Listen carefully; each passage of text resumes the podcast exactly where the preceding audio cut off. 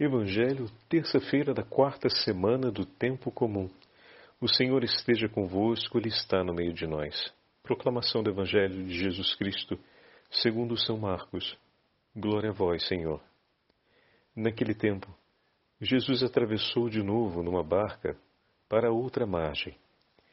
Uma numerosa multidão se reuniu junto dele e Jesus ficou na praia. Aproximou-se então um dos chefes da sinagoga chamado Jairo. Quando viu Jesus, caiu a seus pés e pediu com insistência: Minha filhinha está morrendo. Vem e põe as mãos sobre ela, para que ela sare e viva. Jesus então o acompanhou. Uma numerosa multidão o seguia e o comprimia. Ora, achava-se ali uma mulher que há doze anos estava com uma hemorragia. Tinha sofrido nas mãos de muitos médicos, gastou tudo o que possuía. E em vez de melhorar, piorava cada vez mais. Tendo ouvido falar de Jesus, aproximou-se dele por detrás, no meio da multidão, e tocou na sua roupa.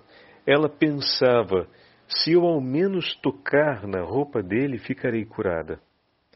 A hemorragia parou imediatamente e a mulher sentiu dentro de si que estava curada da doença. Jesus logo percebeu que uma força tinha saído dele. E voltando-se no meio da multidão, perguntou: Quem tocou na minha roupa? Os discípulos disseram: Estás vendo a multidão que te comprime e ainda as perguntas quem me tocou? Ele, porém, olhava ao redor para ver quem havia feito aquilo. A mulher, cheia de medo e tremendo, percebendo o que lhe havia acontecido, veio e caiu aos pés de Jesus e contou-lhe toda a verdade.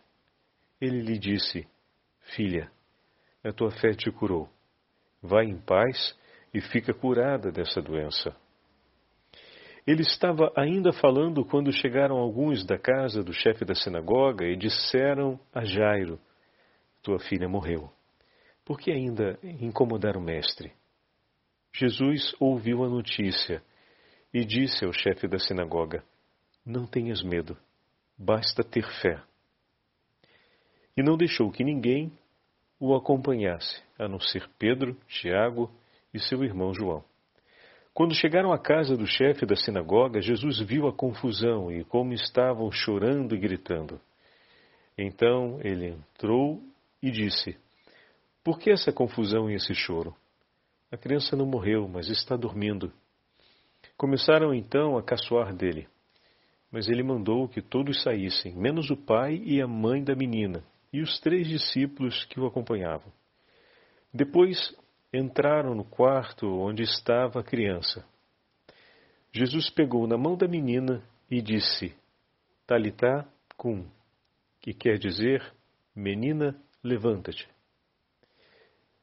Ela levantou-se imediatamente e começou a andar, pois tinha doze anos. E todos ficaram admirados. Ele recomendou com insistência que ninguém ficasse sabendo daquilo e mandou dar de comer à menina. Palavra da salvação. Glória a vós, Senhor. Terça-feira da quarta semana do tempo comum, em nome do Pai, do Filho e do Espírito Santo. Amém.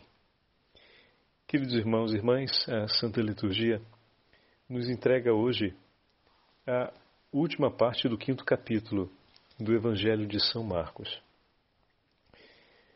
Na preparação da meditação de hoje, li um pequeno trecho de São João Crisóstomo comentando o Evangelho de hoje e é sempre muito admirável a forma como São João Crisóstomo escreve, nós estamos praticamente nos primeiros séculos do cristianismo. Para São João Crisóstomo viveu entre o 345 e o 407. Então vejam. E ele escreve de uma forma tão direta, falando conosco, que a impressão que temos é de que o texto foi escrito o sermão foi escrito há pouco tempo. Essa é a beleza da vitalidade de um coração que ama Deus. As suas palavras e o seu testemunho permanece no tempo sempre novo, sempre vivo, porque é cheio de Cristo. O nosso testemunho, como ontem falávamos, deve ser um testemunho cheio da presença do Senhor. Vimos o Senhor sair da região dos Gerazenos e subir novamente sobre a barca e rumar em direção a Cafarnaum, de onde tinha partido. Mas a região não ficou abandonada, pois ali ficou aquele que iria anunciar a misericórdia de Deus. E por aquele que ficou, por aquele por aquela alma justa, o Senhor salvou a inteira cidade. Falávamos ontem na meditação sobre isso, e essa palavra ecoava muito no meu coração entre ontem e hoje. Quando Jesus desce em Cafarnaum, o acolhimento que ele não recebeu do outro lado da mar, na outra margem, né, nos Gerazenos, ele recebe abundantemente ao desembarcar em Cafarnaum. A multidão o espera, diz o texto bíblico de hoje. Quando ele desembarca, ele não consegue nem sair da praia.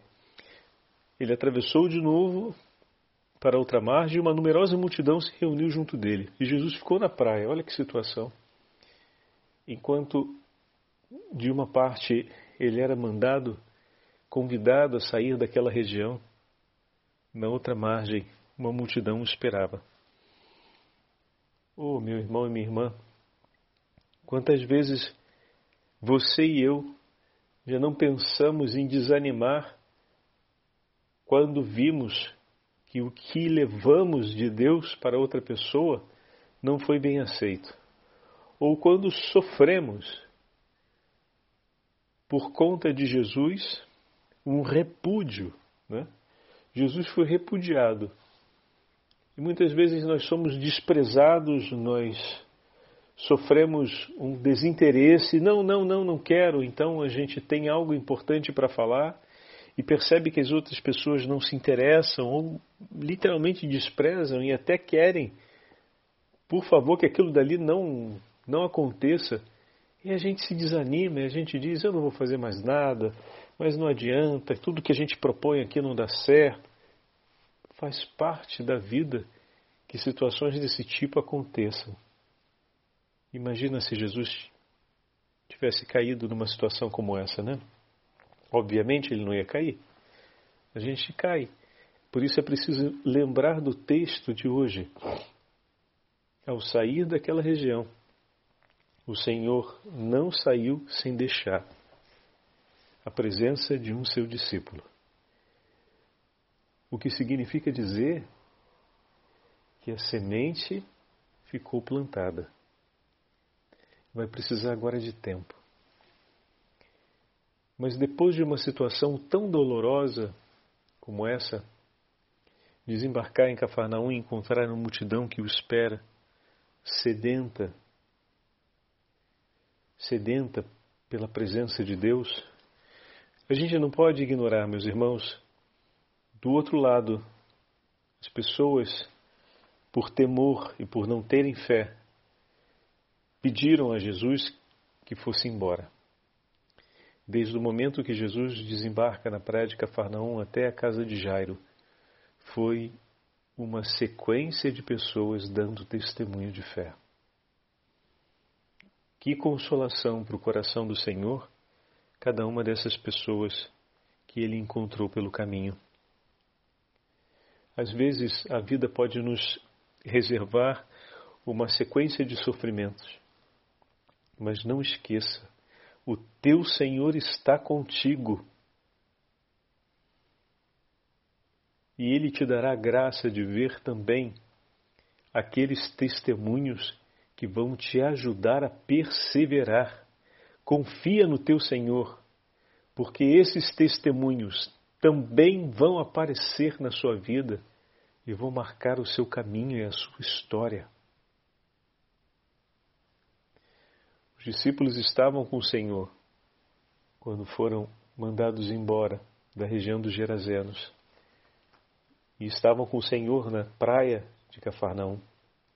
E acompanharam o Senhor pelas ruas de Cafarnaum até a casa de Jairo e viram a cura daquela mulher. E ouviram tudo o que foi dito. Estiveram junto à casa de Jairo. Viram os sinais das flautas, da confusão, dos gritos. Todos os sinais da morte estavam ali, presentes impondo-se sobre todos os que chegavam àquela casa. Eles viram o Senhor entrar e ressuscitar a menina. Veja, meus irmãos, se grande foi o sofrimento e o desgosto na outra margem, muito maior foi a consolação e o ânimo que o Senhor ofereceu à alma de seus discípulos.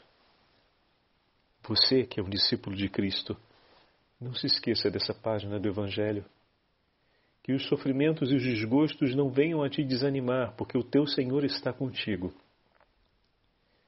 A tempestade na barca anunciava o que estava por vir na outra parte dos Gerazenos. E o que nós falávamos, o Senhor estava na barca com eles. Não havia o que temer. Quando eles desembarcam lá e tudo se passa, como se passou, o Senhor está com eles. Não tem o que temer. Quando eles voltam e regressam a Cafarnaum, o Senhor está com eles e não tem o que temer. No momento da angústia, no momento da dor, no momento da alegria, no momento dos grandes prodígios, o Senhor está contigo. Não há o que temer a vida nos, nos reservará todos esses momentos, não nos preservará de nenhum deles, porque todos serão importantes para que você e eu possamos crescer na fé. E não há o que temer, pois o Senhor está conosco. Seja o momento que for, venha o momento que vier na nossa história de vida, não tenhas medo, pois o Senhor está conosco. É a palavra que ele disse a Jairo, não foi? Não tenhas medo, basta ter fé. E essa é a palavra que acompanha praticamente a vida do discípulo de Jesus em todos os momentos. Essa foi a palavra que o Senhor também deixa os discípulos durante a tempestade.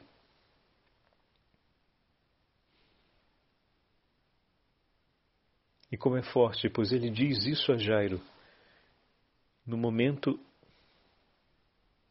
da sua maior dor. Não tenhas medo, basta ter fé. O pai que acabara de receber a notícia da morte da filha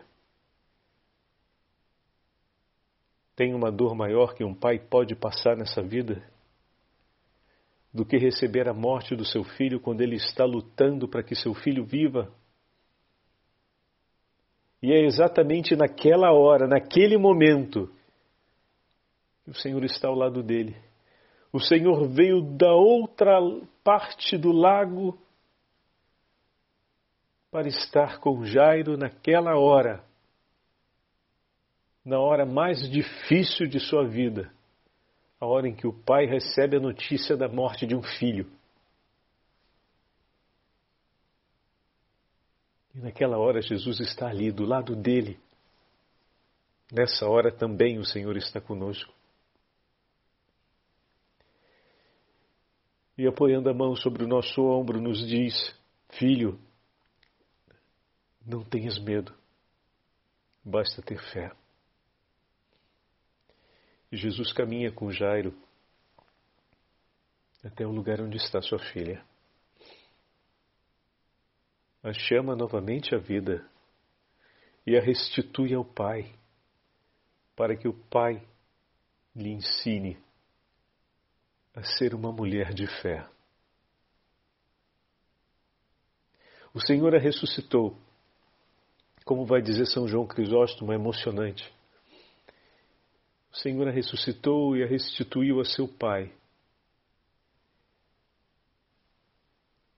para que ela se torne uma mulher de fé. Não poderia partir essa pequena sem conhecer a grandeza da fé. Não poderia partir dessa vida sem amar Jesus e iria aprender isso pelo coração de seu pai, que sofreu as dores da vida ao lado do Senhor e aprendeu a estar sempre com Ele, a confiar na Sua palavra e na Sua presença.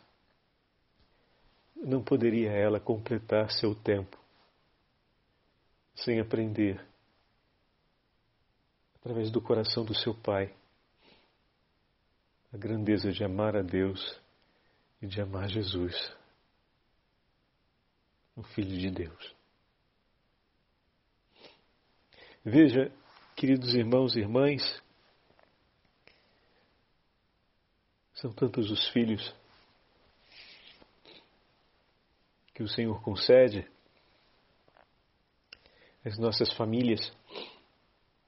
Muitos daqueles que nos escutam têm dois, três filhos. Que grande missão a nossa. Quantas vezes o coração de um pai, de uma mãe fica aflito vendo um filho enfermo, fica aflito vendo tudo que precisa ser feito para poder educar, manter com saúde e em boa educação uma criança fazê-lo crescer em paz e segurança na sociedade. Mas às vezes essas preocupações, como o espinheiro da parábola do semeador, acabam sufocando o nosso coração. Deus não permita que isso venha a acontecer. Cortemos esses espinheiros. Porque a coisa mais valiosa para ser ensinada aos nossos filhos é serem homens e mulheres de Deus. Homens e mulheres tementes a Deus. Não é suficiente apenas educar um filho para ser uma pessoa honesta e justa nos seus afazeres de vida e no comportamento social. É importante educá-lo para que se torne um homem e uma mulher de Deus. Um homem e uma mulher que tenha uma fé firme, provada, vigorosa. Um homem e uma mulher que creiam no nome do Senhor e que vivam a vida segundo a vontade do Senhor, que se entreguem totalmente a Ele e que possam ser verdadeiros discípulos de Cristo. Em uma só palavra, educar os nossos filhos para serem santos, como Deus é santo. Ensiná-los o caminho da vida, que é Jesus. Por 12 anos, aquela mulher, na estrada de sua vida, sofria uma grande humilhação por conta daquela hemorragia. Se se tratava de um mioma ou de um tumor ovariano, uterino, enfim. Mas já pensaram na condição de uma pessoa que há 12 anos traz uma, uma hemorragia crônica? Se meter no meio de uma multidão para tentar encostar nos vestidos de Jesus é juntar as últimas forças cabíveis. Porque um estado de anemia e de fraqueza tamanho deveria ser o cotidiano daquela mulher, mas ela juntou todas as suas forças para poder chegar até Jesus. E de onde ela tirou essa força, se não da graça de Deus por ela, Quantas vezes o nosso coração tem um desejo bom, um desejo de paz, um desejo de vida, o desejo de ir ao encontro do Senhor? E muitas vezes estamos feridos por conta dos nossos pecados ou estamos vivendo um período cheio de tensões e ameaças. Confia no teu Senhor, tenha fé e se lance com o que você tem ao encontro dele, e o teu Senhor te sustentará até ele. Ele te sustentará para que você chegue até Ele, como ela chegou.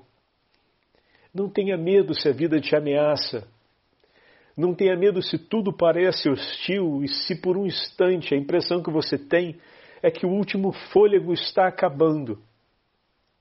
Quando o Senhor suscitar no teu coração um desejo por Ele, junta as forças que você tem e diz: Meu Senhor, me ajuda, mas eu quero estar contigo. Eu vou até você. O Senhor é a minha última e a minha única esperança. E o teu Senhor há de te sustentar passo a passo até Ele. Porque Ele te espera. Ele te busca no meio desse mundo agitado, dessa multidão que empurra de um lado para o outro ele sabe que você veio. Ele sabe que você está ali. Ele quer te ver e te dizer que vai te curar para sempre. E de agora em diante você vai levar na sua vida a marca da sua presença, pois ele declarou para ela que ela estava curada para sempre. Se por 12 anos ela levou um sinal de morte, agora, por uma inteira vida, ela vai levar o sinal da presença de Jesus.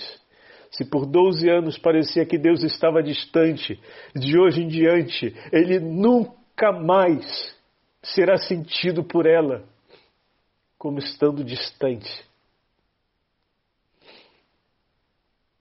Esse texto de hoje o Senhor está entregando para você. Para que você não se esqueça. E para quando chegar esse momento na sua vida, você se lembre do testemunho dessa mulher. E caminhe atrás do Senhor e se lance ao encontro dele. Que grande testemunho de fé ela deu em favor de Jairo e daqueles que estavam ali. Como o Senhor faz passar na nossa vida as pessoas que vão nos dar um testemunho de amor e de espera no nome dEle, que vai nos fortalecer e nos manter de pé no nosso caminho. São João Crisóstomo escreve essas palavras comentando o Evangelho de hoje. Ao chegar à casa do chefe da sinagoga, encontrou Jesus um grande alvoroço e gente a chorar e a gritar por todos os lados. Entrando, disse-lhes: Por que todo esse alarido e tantas lamentações aqui? A menina não morreu, ela está dormindo. Mas faziam prosa dele, debochavam de suas palavras. Jesus Ensina-nos assim a não temer a morte, porque não é uma verdadeira morte. De agora em diante, é apenas um sono. É como ele e como ele próprio ia morrer, prepara os seus discípulos, ressuscitando outras pessoas para que tenham confiança nele e não se assustem quando ele morrer porque desde a vinda de Cristo, a morte tornou-se apenas um sono, pois o Senhor a venceu. Faziam trosa dele, mas ele não se indignou com essa falta de confiança, com essa falta de respeito, com essa falta de esperança no milagre que ele iria operar nem se desanimou de fazer o que veio. Não lhe censurou também os sorrisos e os deboches que faziam, para que esses mesmos sorrisos, assim como as flautas que tocavam e o restante da balbúrdia e confusão, tornassem bem óbvia a morte da menina. Vendo, pois, os músicos e a multidão, Jesus disse que todos esses sinais de morte deveriam ficar de fora. E entrou com os pais. Entrou com os pais que ele não os deixou. Com aqueles que amava, entrou o amor junto com seus discípulos. Olha que bonito. Com aqueles que amavam, entrou o amor. Ele colocou a morte para fora. E com aqueles que amavam, pai e mãe, entrou o amor. É evidente que desde agora a morte já não é mais que um sono. Esta verdade é hoje mais brilhante do que o sol em nossas vidas. Mas então, me explica, Padre, por que Jesus não ressuscitou o meu filho quando ele morreu? Bom, eu lhe digo, ele o ressuscitará e em muito maior glória. Porque esta menina que hoje ouvimos no Evangelho, que ele fez regressar à vida, ela morreu de novo. Enquanto o teu filho, eu lhe digo, quando Jesus o ressuscitar, ele permanecerá imortal ao teu lado. Esse pai ensinou sua filha a perseverar em Cristo para esperar a ressurreição eterna. Você que o ensinou o caminho até Cristo, tenha certeza que o seu filho irá ressuscitar para a imortalidade. Portanto, que ninguém chore nem se lamente, nem critique a obra de Cristo, pensando que ele se atrasou pelos seus, porque o Senhor, que é a vida, chamará à vida todos os que são seus. O Senhor esteja convosco, Ele está no meio de nós pela intercessão de São João Crisóstomo e pela intercessão da Beatíssima Virgem Maria, Santa Mãe de Deus, abençoe-vos o Deus Todo-Poderoso, Pai, Filho e Espírito Santo. Amém.